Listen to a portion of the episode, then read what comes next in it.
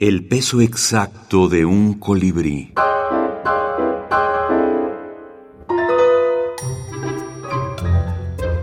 Antologías de la minificción.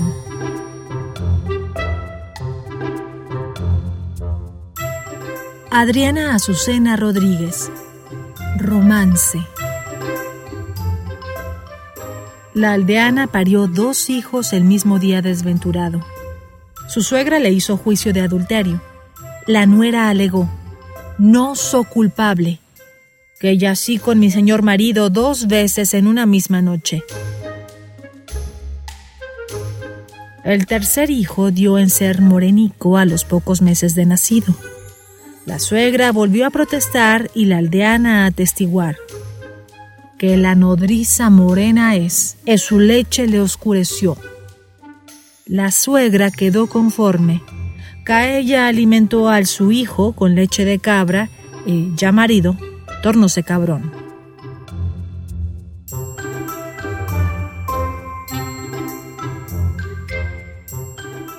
Tomado de Resonancias, antología preparada por Gloria Ramírez y Fernando Sánchez Clelo.